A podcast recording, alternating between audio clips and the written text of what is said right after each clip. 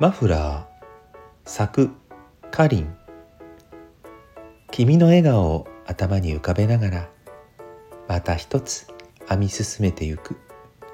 その小さな体がどうか冷たい風に震えませんように。少しでもちょっとでも君が温かでありますように。本当はいつもそばにいて守りたい。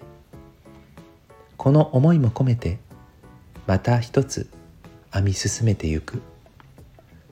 冬が来る前に編み上がりますように。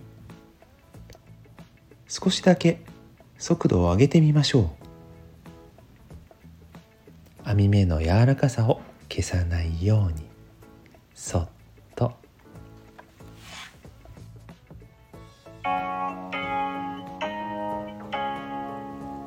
はい。かりんさんの詩を朗読させていただきました。